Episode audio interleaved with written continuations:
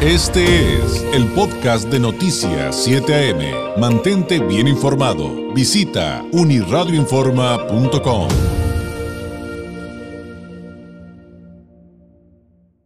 Como usted acaba de escuchar, llegó el momento de la participación de cada semana con el análisis del politólogo Francisco Ruiz, doctor en Derecho Electoral, integrante del Instituto Nacional de Administración Pública, catedrático, autor de la columna Leer entre líneas, Leer entre líneas, que usted también puede consultar en uniradioinforma.com eh, y que usted encuentra también en redes sociales como FRuizMX. Eh, Francisco Ruiz, Francisco, ¿cómo estás? Muy buenos días. Muy buenos días, David.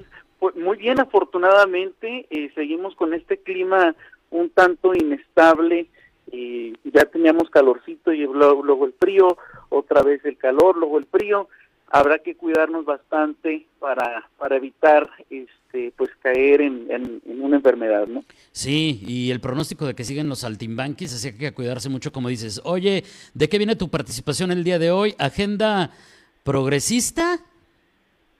Pues sí, mira, este, habrá que preguntarnos si realmente eh, desde hace ya eh, pues casi cinco años eh, el gobierno y no solo el gobierno sino también la agenda legislativa de nuestro país realmente ha cumplido con, con esta eh, denominación ¿no? del, del progreso.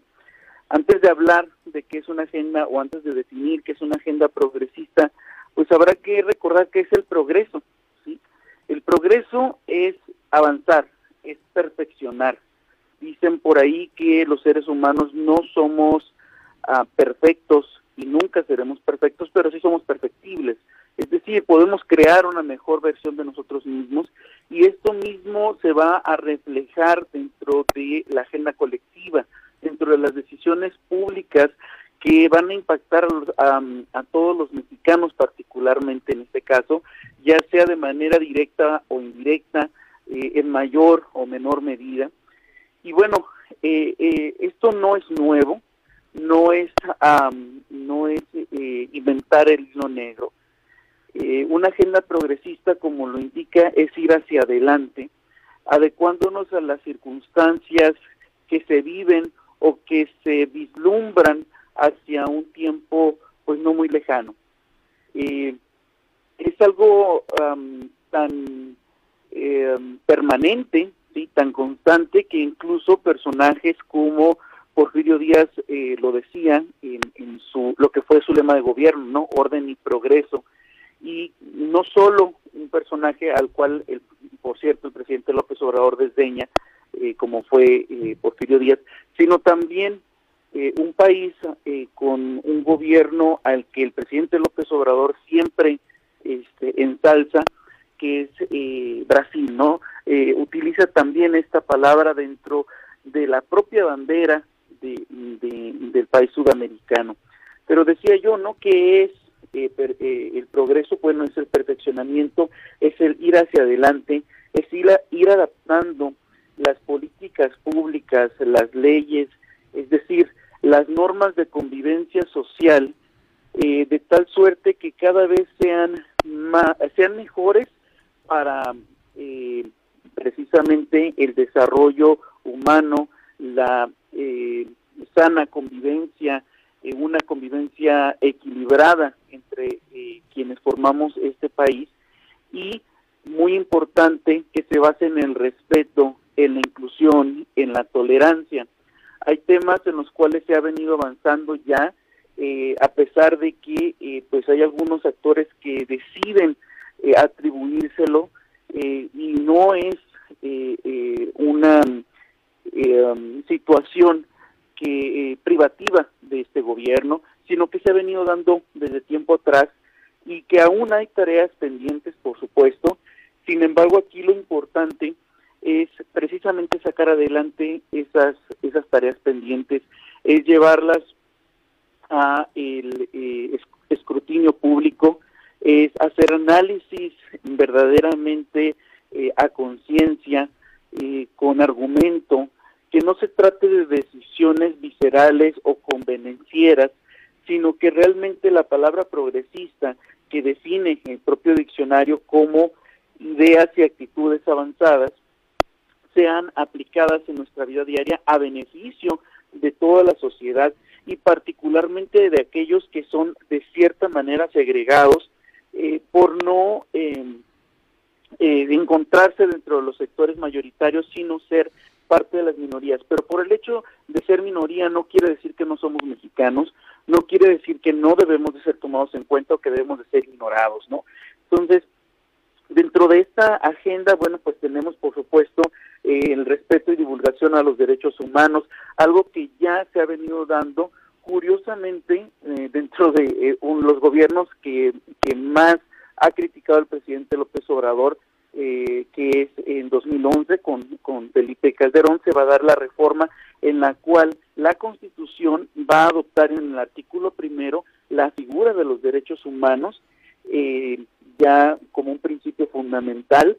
No podemos dejar de lado tampoco la participación de la mujer, que a pesar de que no fuimos el primer país del mundo, a pesar de que nuestra constitución, el texto constitucional que nos rige hoy en día de 1917, no consideraba a las mujeres como ciudadanas y no le otorgaba el derecho a, votar ni a ser votadas, sino hasta la década de los 50. Bueno, hoy en día es una realidad la paridad de género, es una realidad eh, que se elevó a rango constitucional y que lo vemos reflejado ya en el día a día, que lo estamos viendo reflejado en, en, los distintos gabinetes, en las legislaturas locales, en las legislaturas federales. Ya la participación de la mujer es una realidad, aunque no por ello quiere decir que eh, hemos terminado con, ese, con esa este, tarea, ¿no? Eh, hablar de el libre desarrollo de la personalidad, la inclusión, protección y promoción de la participación de grupos minoritarios, que hasta no hace mucho, estamos hablando de hace unos días, eh, estaban eh, todavía en, en suspenso. Eh, los partidos políticos, incluyendo los partidos políticos de oposición a nivel nacional, eh, decidían atentar contra las eh, acciones afirmativas que han promovido particularmente las autoridades electorales a nivel este, a nivel local, eh, lo que son los OPLES, lo que son los tribunales electorales. Baja California fue ejemplo de ello en la última elección, donde se concedió candidaturas a eh, la comunidad LGBT, a los jóvenes, hablar de este, personas con discapacidad, personas también de este, eh, pueblos originarios, eh, hay algunos otros estados que incluyen la figura ya de legisladores migrantes.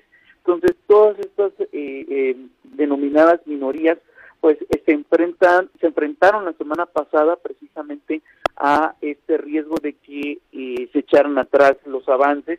Sin embargo, bueno, por lo pronto están, este, se mantienen como estaban eh, otro de los temas, por supuesto, va a ser la preservación del medio ambiente, el uso de energías limpias y renovables. Por supuesto que esto es un tema muy importante, sobre todo a nivel internacional, porque a pesar de que ahorita se ha minimizado un poco, que se han calmado las cosas, no podemos dejar de lado que eh, continúa este conflicto con Canadá, con Estados Unidos, por eh, la, pues digamos, actitud necia del gobierno federal actual de no abrir a la competencia eh, el sector energético, de no eh, querer ir más, a, no querer avanzar precisamente y seguirle apostando al petróleo, seguirle apostando a las energías sucias, a los monopolios, como en el caso de la Comisión Federal de Electricidad, y eh, sin duda alguna, bueno, pues está la regularización del aborto, que ha sido, se ha ido regularizando dentro de las diferentes entidades federativas gracias a las legislaturas locales, pero no es un tema que se haya abordado a nivel federal. La legalización del uso medicinal y por supuesto también eh, eh, lúdico del cannabis, entre otros temas, bueno, pues son algunos de los que están pendientes en esta denominada, entre comillas, agenda progresista. ¿Por qué entre comillas? Bueno, porque recordemos que precisamente Andrés Manuel López Obrador, siendo candidato a la presidencia de la República en 2006, eh, fue impulsado por una coalición electoral que se llamó Por el Bien de Todos, la integraban en ese momento el PRD, el Partido del Trabajo y Convergencia, hoy Movimiento Ciudadano. Sin embargo, al no llegar, sí hubo una presencia muy importante dentro de eh, la legislatura en aquel momento y formaron algo que denominaron el Frente Amplio Progresista. Esto estoy hablando de hace dos, eh, casi 20 años, estamos en 2023, ocurrió en 2006 y nos siguen debiendo. ¿Cuál es aquí eh, la reflexión a la que invito? Bueno, a considerar claramente que una cosa es el discurso presidencial y otra cosa es la realidad a la que nos estamos enfrentando y sobre todo la realidad que vamos a padecer una vez que López Obrador deje el.